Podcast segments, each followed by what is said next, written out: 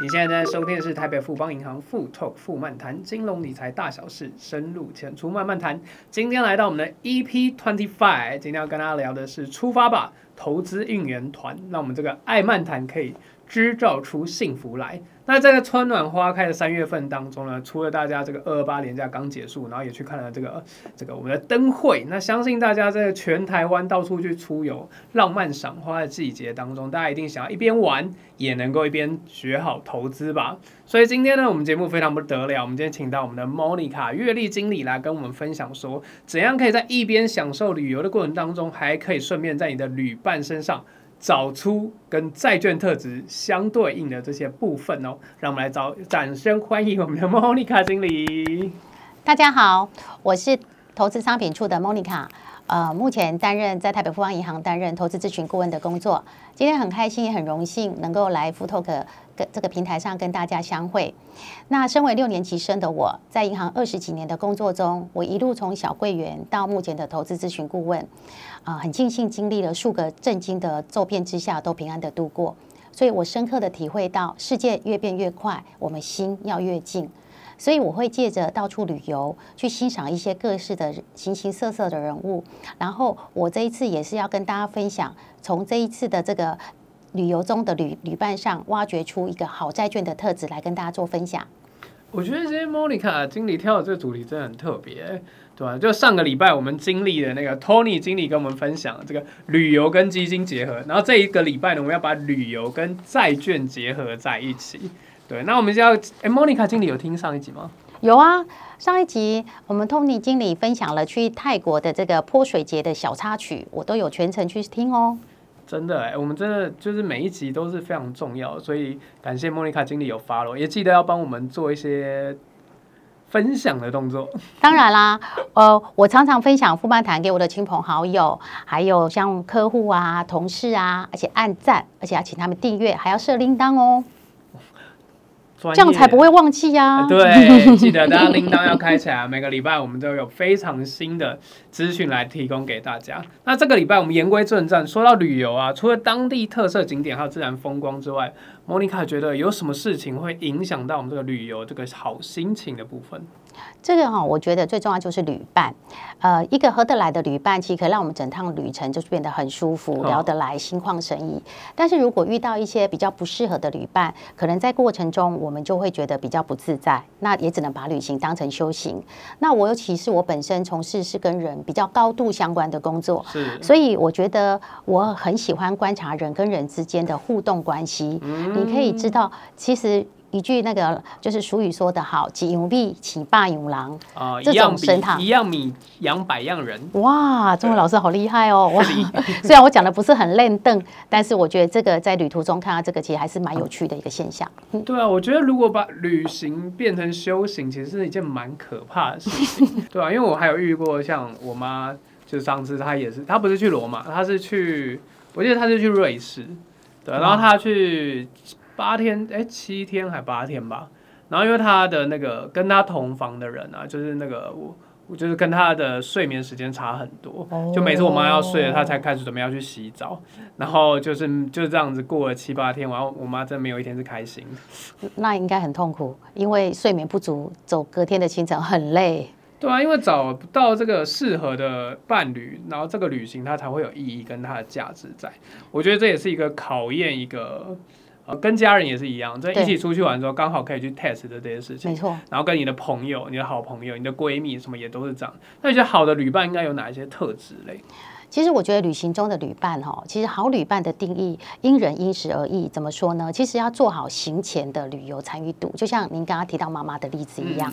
其实我们彼此先说出自己的雷点，然后我们要旅行的期待，以及我们希望到旅行的地点需要享受什么东西。那其实我觉得最重要的是说，我们就是找到志趣相投，然后可以给人家安全感。然后你可以信赖，那其实彼此的消费习惯啊，还有一些可能说呃的价值观都能够配合，基本上就是一个不错的旅伴。嗯，这里跟您正文分享一个，就是呃非洲谚语，就一个人走得快，一个人走得快，一群人走得远。其实呢，不论是在找旅伴，甚至是我们在选人生的伴侣上，甚至在投资上都有异曲同工之处。好，重点来了，同学们，重点来了，找旅伴跟找这个好的这个，我们今天特别讲债券嘛，对，对啊，其实它的特质有很多是相同的。没错，我也因为这些特质，你在观察人与人相处之间，跟你要找的人，其实也是从这里面挖掘出找出好债券的一个特质。嗯，那我们今天列几点来给大家做一点笔记。好好好，那众位听看哦，下面这四点是不是我们呃就是选择人生伴侣的一个关键哈？第一点就我们的这个笔记哦，好好好，笔记准备了。第一点就是看人品。看人品，好，人品好的人呢，有礼貌，容易让人家亲近，跟他相处起来会比较舒服，你不会有压力。那相同的道理，投资债券，我们就是要在意债券的它的平等如何。对。那债券的品质，其实就是看债券本身它的信评高或低。那尤其是债券，它本身是张债，就是张借据，所以借款人的信用平等是尤其重要的。嗯嗯。那所谓的借款人就是发行机构。那这个地方呢，其实 Full Talk 的首两级就是我们 Hank Hank，Hank 他有提跟听众们有说到一个，嗨 Hank 好久不见，全球大家如果忘记 Hank，记得点我们左上角有那个资讯栏，好不好？对，我们会请我们的那个老师帮我们把第一集、第二集把它给加上去。如果大家你已经忘记他的话，对，Hank 在首两集有跟大家提到，就是说呃，全球有三大第三方独立的信评机构。那我要来考考众位老师喽，是还记得哪三大吗？我记得，呃，惠誉，然后标准普尔，然后还有一个是穆迪，对不对？Bingo，答对了。讲这位老师很棒，都有记功课。没错，就是这三家的信评机构。那这家三这三家信评机构，它会把债券的信评区分成三个等级哈。那 A 级、B 级、C 级，当然还有个 D 级，但 D 级就是 default，就是违约。那我们就不讨论。哦、那基本上我们在判断债券就是。A 开头以上到跟三个 B 减，这个基本上都是算比较好的债券品质。是。那如果非投资等级债，基本上至少就是在呃两个 B、一个 B、三个 C 级以下。是。好，这里来又要来考政委老师喽，来来来。今天怎么变水 没有，因为我们一二期其实也有对债券有详细的说明。来，我们还记得美国的政府债评级是多少吗？呃，三个 A。答对了，那那我们身处在台湾，这不问到台湾不行。台湾呢？两个 A，因为我记得 Hank 说台湾的表现其实也还不错。哇，真的好棒好棒！其实大家哦，真的要去听一下我们的 Full Talk 富曼谈，里面有很多很多的一些知识可以充实我们自己哈。其实这三家信评公司，它是依它专业的这个 know how，然后再根据它自己的方法研究论，然后它会定期采定期跟不定期对发行机构。那发行机构里面，当然后面也会提到，我们可能有主权债。可能有政府在，可能有一些产业的公司，他会定期不定期做他信用平等。那给予他的平等之后呢，进而还会有一个升降平的机制在。嗯，对，大概是这个部分。好，是是是是是是，对，而且我就是听说今天那个莫妮卡也跟我们补充一下，之前 Hank 没有提到的一些，更新一下二零二三二零二三年我们的新的一些知识也给他加进去。当然喽，我们每次的富漫谈要给大家是不一样的火花。我今天要跟大家分享一个，就是你知道吗？一家那个发行机构，就是从如果他从投资等级债跌至了呃这个非投资等级债，哦，好，然后就是我们所说的大家常听到的高收益债券。是，其实市场上有给他一个很译文而且很贴切的名称，你知道吗？我不知道哎、欸，汉克上次没讲。对对，你你不知道是正常的，对，它的名字叫做 Falling Angel。坠落天使在，坠落天使在，对，就是从那个从上面掉下来的概念，坠落凡间的的经理，对对对。那这个意思呢，其实就是在发行机构，另外相对来讲，就是如果你今天是从高收益债券，但你又被升评到这个投资等级债，其实有一也有一个很 fashion 的一个译名哦，是什么？是什么？我一定要告诉大家，Rising Star 明日之星债券，哦，明日之星。跟坠落天使给有个对对比的，没错。你今天从投资等级债不小心被降到非投资等级债，那你可能就是一个坠落天使债。是。那你今天在坠落天使债里面，你可能因为债务的下降，跟你营收上升或大环境的改变，你就可以再升为明明日之星的债券。所以债券就是挑等级越高越好，是这个。这个问题就非常好。其实哈，信用呃信品的高低，它是提供我们观察发行机构。它违约的几率高低。哦，简单白话说就是借款人倒债。卷款潜逃的几率高低的意思，哦，就看他会落跑就对了。没错，没错。那其实各国的公债，呃，在每个国家它都是应该是最安全的标的。嗯嗯。那我们举例，我们自己中华民国，我们中华民国呃政府发行的债券，就刚刚提到有两个 A 嘛，那它变币值的机会就相对来的比较低。那可是它必须要忍受，就是未来十年的利息都只有一点二帕的水准。嗯那国家的政府机构跟那个产业公司，它的财务状况其实还是会受国际情势影响，跟这个景气循环的的状况。那我们最近这个例子就最好说明了，就是这两三年来的 COVID-19 的这个疫情影响，许多国际的像那时候解封嘛，那那时候可能就是大家都还在居家，然后没有办法出门，所以很多国际的像休闲啊，或者是一些零售公司的债券。都被降平，嗯，那随着这个解封后，大环境又改变了，那纷纷又跟他做升平的动作。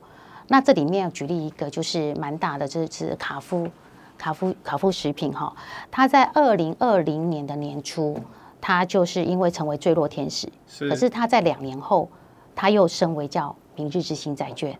哦，它掉下去又爬上来了。没错，那其实它掉下爬上来跟这家公司的营运基本上没有很大的关系，是大环境来改变它。所以这里最后一个一个重点要跟大家分享是说，信用平等跟风险的报酬，其实它是一个天平的两端。嗯，其实要看呃投资人自己对呃需求跟你对风险的这个承受度来去做取舍。对，以上。嗯，哦，所以这个就是人品的部分。对，这人品的部分。那第二点，你要不要猜猜看是什么呢？第二点，我觉得就出去玩，重点就是口袋够不够深。没错，第一个是看人品，那第二个就是看他的那个经济能力。那经济能力跟发展潜力这块，我觉得可以从两个部分跟大家讨论哈。第一个部分就是说，呃，投资债券的人是谁？因为可能有个人，可能也有法人。那大家知道嘛？像呃，每个人对旅游的预算都不同。像我有同事，他去日本玩，一定是要走这种经济实惠型的，嗯，预算不能超过台币三万块，而且为了省住宿费，他一定要搭到夜间巴士，哇，超省，很省。但是我有朋友出国，他就是他出门就是一定就是走豪华版的，吃好住好，预算无上限，呃，所以这个在我们这个运用在相同的道理的部分，就是每一家发行机构。它的发行的每档的债券的面额其实都不一样。嗯，那债券的面额其实就是债券的投资单位数。什么是单位数？就例如像我们现在台湾的股票，一张股票，对，其他就是一千股。是。那这个面额里面可以从呃一千呐、一万呐、十万、二十万、五十万、一百万都可以。那另外就是计价的债券的计价还可以有呃就不同的币别，它有美金、欧元、日币、澳币、人民币。还有其他的币别也都是有可能的，所以这个时候就要取决于投资人的口袋里面的预算，你可以负担多少的面额来做决定。是。所以当然啊，这这个抓的地方，其实买大额的，就像批发价跟零售价，这个债券在市场上的报价，其实它的溢价能力还是有差的。嗯，对。再来发行机构也有差，对不对？当然，第二个就是这这样讲，第二个发行机构部分哈，呃，其实我们都知道，我们不会想要投资或借钱给负债累累或入不敷出的公司。嗯，那我们观观察这个发行机构它的能力，最简单的办法就是看发行机构它的利息保障倍数。利息保障倍数，重点来了，新新的名词来喽，新的名词哦，利息保障倍数其实就是公司支付利息的能力。那这间公司赚来的利营收盈余是否可以足以偿付它负债的利息？那利息保障倍数越高，代表这家公司的偿债能力就越好。这样至少说比较能够知道说，诶，如果观察一家公司或一家发行机构，呃，到底我怎么知道这家公司它到底是不是可以，我可以买它的债券，我是比较安心的。这也是一个观察的地方。指标。对。对。那还有吗？第三个是什么？有第三个呢，我们就要讲到跟旅行一样的一个概念了嘛。我们第三个就是品味跟气味相投。我相信，像刚刚你提到你妈妈的这个部分，如果让她重新选择，她应该会直接跟她选择一个可以跟她一起作息相同的。那规划旅行，其实每个人都有自己的喜好跟需求。那如果说你本身是有小小朋友的，你可能就注意迪士尼这种小小乐园。那如果你今天是要赏花的，你就会注意赏花的行程。那因为我们每个人喜好不同，所以我们对于旅伴当然是选择气味相投。对那其实我觉得在投资债券上，这个这个状况也很明显。呃，很多客户会因为地缘性。好，或者是他的熟悉度会选择某档债券，嗯，尤其是举例来说，像台湾人就很爱我们的富国神山台积电的债券，啊、没错。然后像我们有印尼经商的这个呃的客户，他就对于印尼的国家企业，例如像他们的印尼电力公司啊，就会比较情有独钟，嗯，他有个认同感的概念，没错，对。所以除了信评之外，债券还有分哪些种类？觉得这个债券名称可以跟这个债券它好像是蛮有关系的。嗯，我就政委都有问到一个重点哈，没错。其实简单来说，呃，债券就是我们看由谁发行。如果它是国家发行，那么就是主国家债，就是国家的，就是我们叫做主权债。那如果是政府机构发行，那就是政府债。嗯。那如果说今天是企业发行，就是公司债。是。那我们如果在以债券的市场来分，其实是国际上市场可以分两大市场，第一个就是美国市场，那第二个就是国际市国际的债市。那国际债市里面，我们又有再分外国债券，然后还有欧洲债券，还有开发中国家他们发行的债券。这时候就要考考政委的记忆力喽。我们在首两集的富漫谈中有提到，外国企业到某国家发行债券有别名 AKA。还记得哪几个？还还记得有几个吗？我看 Hank 通一下电话。我记得有提到那个袋鼠的，澳洲的对不对？袋鼠在，还有美国的。美国哦，洋基队。哎，答对了。洋基在吗？还有日本对，日本的。日本。日本的。樱花哎。五四五四，对对对对对对对，刚才差点讲。还有 还有那时候还有我们台湾那时候宝岛在，没错，那时候你有提到一零一，没错，对对对，我想说一零这点子还不错，对，没错，其实这个就是属于外国债券的范畴。那既然是气味相投，其实我们在选择债券上也要有一个心理准备，就是就算是同样的信用平等，也因为发行机构跟它产业不同，所以呃也会有波动的的。状况不一样，例如像微软跟交生，他们都是三个 A。那台湾跟阿联酋也主权债都算是两个 A。可是我们可以预期的就是，中东地区比较容易受地缘政治或者油价比较大幅的波动受影响。那像例如像科技啦，或者是医疗产业的债券，也可能因为表现不一样。然后更重要就是同一家。出来的债券也会因为它发行的天期不同，嗯，有的十年，有的二十年，有的五年，那这个对于利率，哦，利率的升降幅，它也会有不同的影响。对，哇，我觉得我们今天很像那个债券期末考的感觉，帮大家复习一下这个第一集、第二集 Hank 讲，然后我们今天加了很多新知识。那除了刚才提到的三点，第四点，呃，出去玩是也是跟那个安心蛮重要的？能不能够让大家放心？嗯、没错，没错。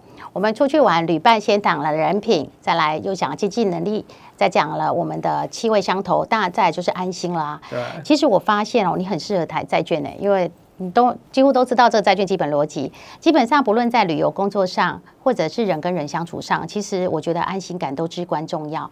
呃，其实我觉得债券的特色在这部分就是它每日计息。那它是在约定的期间内，像每年呐、啊、每半年。然后呃每季或每月付息，那如果它没有付息的话，就视同违约。中间如果你想要提前解约也是没有关系的，因为债券的配息它就是你持有多少期间，我就给你多少利息。那另外，其实，在旅行中，我觉得也难免会遇到一些突发状况，所以基本上我在找旅行社的时候，都是会找品牌大、形象好，然后口碑佳。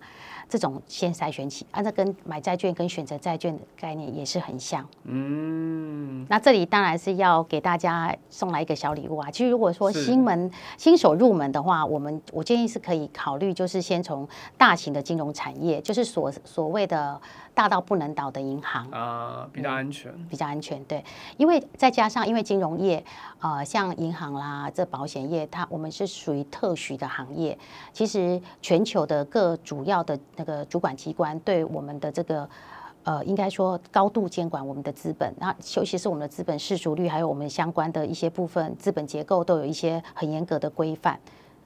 那如果说除了金融业以外，我会建议大家可以不妨从每个产业的龙头，毕竟龙头产业它的市占率定价跟它稳定数都比较高，都也是不错的选择。